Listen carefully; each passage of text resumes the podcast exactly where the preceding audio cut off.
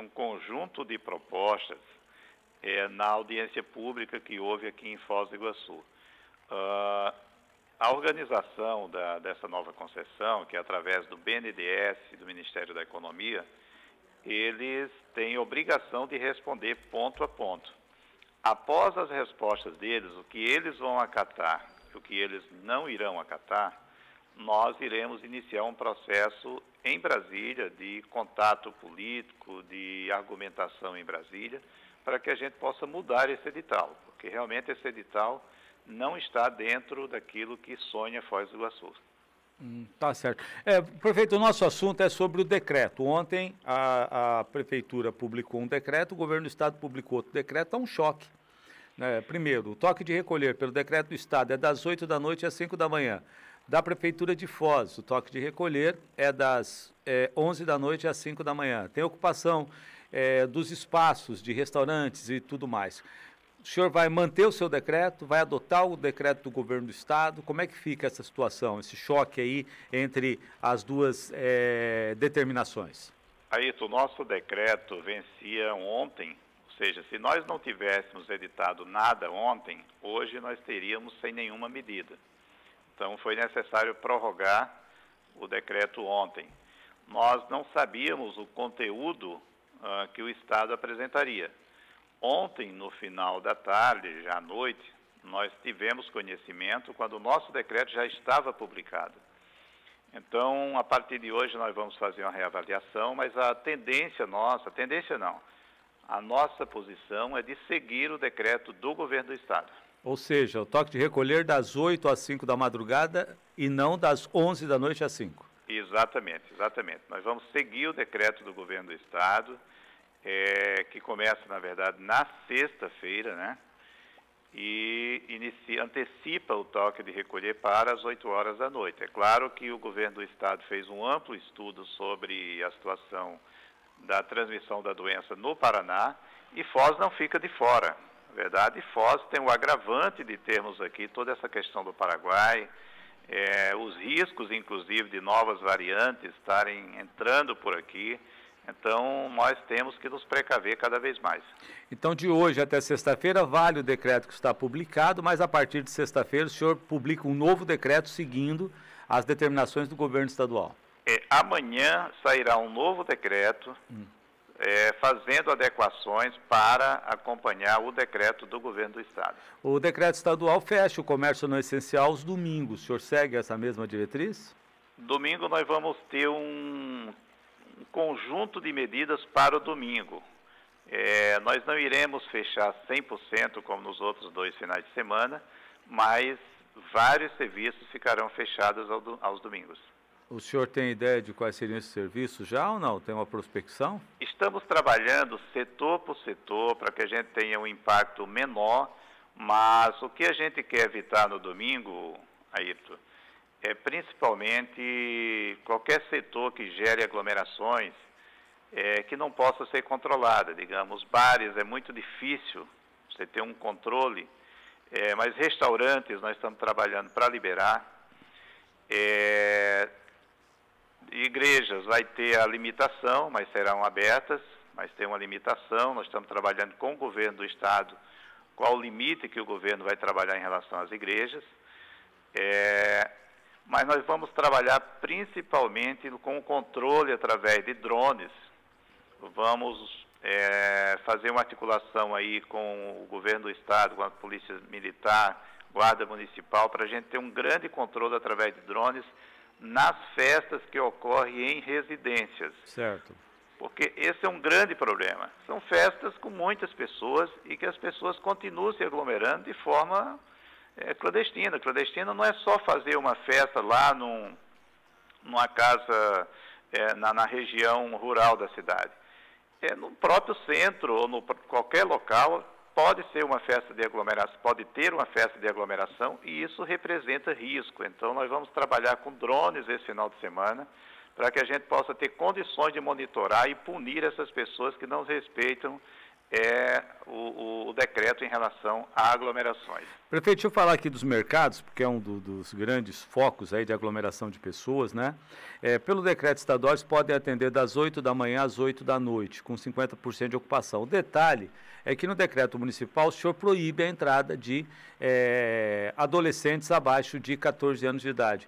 É, isso será mantido no novo decreto? Será mantido. Será mantido isso será mantido. Então, os mercados funcionarão das 8 da manhã às 8 da noite e continua proibido o acesso de crianças com menos de 14 anos de idade. Exatamente.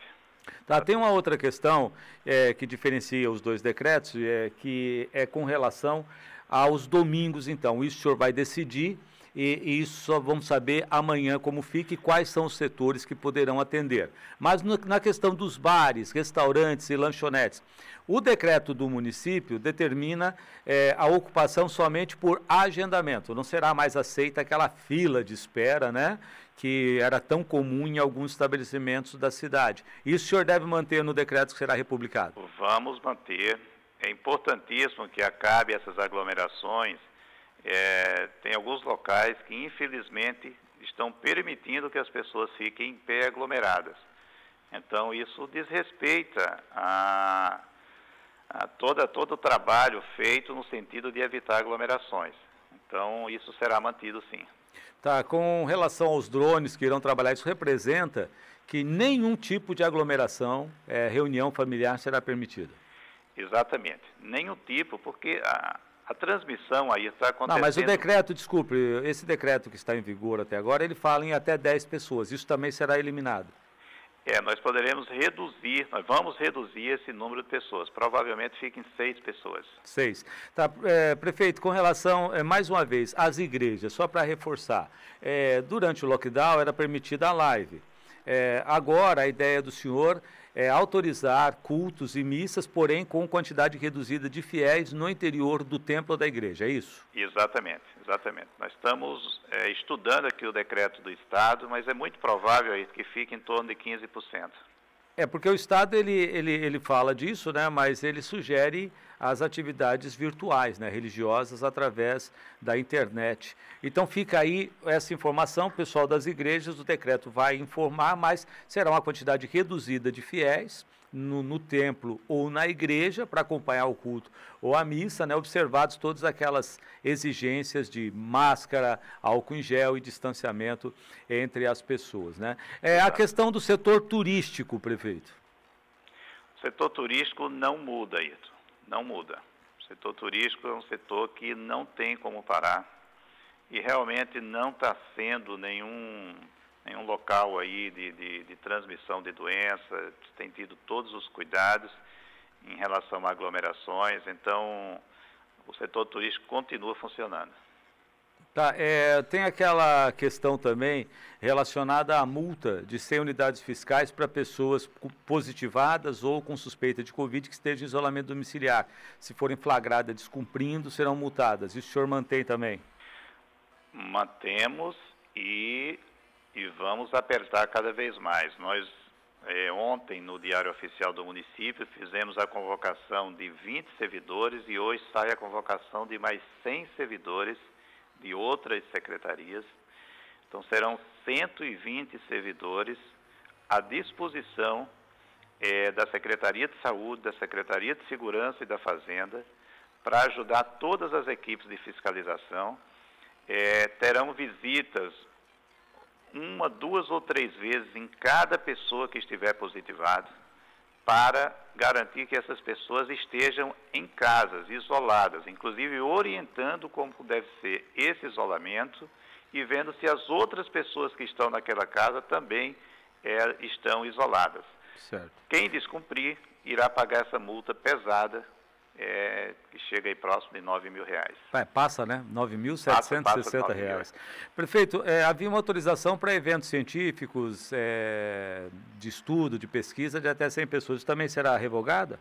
Esse será reavaliado amanhã na nossa reunião do comitê. As barreiras sanitárias serão reforçadas e aquela barreira ali na JK ficou completamente fora de mão ontem, prefeito. É, essa barreira ali nós vamos reavaliar agora. Tem uma reunião agora com o setor de segurança e essa barreira naquele ponto ali realmente não está muito não está ajudando. Tá, a questão das escolas, sem previsão então de retomada é, de outras escolas nas aulas no, no modelo híbrido? Continua as cinco que estão em funcionamento, mas nós não vamos ampliar enquanto não estabilizar os casos em Foz do Iguaçu. Prefeito, aproveitando sua participação, o senhor anuncia a partir de hoje que a unidade Padre Ítalo do Porto Meira será referência é, para atendimento de casos sintomáticos de Covid, né? É, para desafogar um pouco a UPA, especialmente na triagem para o exame RT-PCR. É, qual foi o critério para essa avaliação, prefeito? O critério é a necessidade de disponibilizar a UPA do Morumbi exclusivamente para atender casos positivos, porque antes aí tu ia para lá coleta, ia também casos suspeitos. Então quem tiver suspeito não vai mais para o Morumbi, lá só vai atender casos positivos. E também não terá coleta mais no Morumbi. Por que isso? Porque nós precisamos ampliar espaços dentro da UPA, inclusive ampliamos já o tanque de oxigênio, uh, estruturamos aquela UPA para um atendimento uh, de mais leitos naquela, naquela unidade, porque o avanço da Covid, o avanço dos internamentos é muito perigoso e a gente tem que ter uma estrutura é, com respiradores, uma estrutura com monitores, com todos os equipamentos para poder atender mais pessoas que porventura precisem do sistema nessas próximas semanas. Então, a ideia é essa, ampliar serviço ali para realmente a gente enfrentar e dar assistência às pessoas que precisam. Nessa readequação, o hospital volta então a ser ponto de coleta de exames? O hospital volta a ser ponto de coleta de exames, apenas ponto de coleta de exames, tá? tendo em vista que o laboratório está ali no hospital.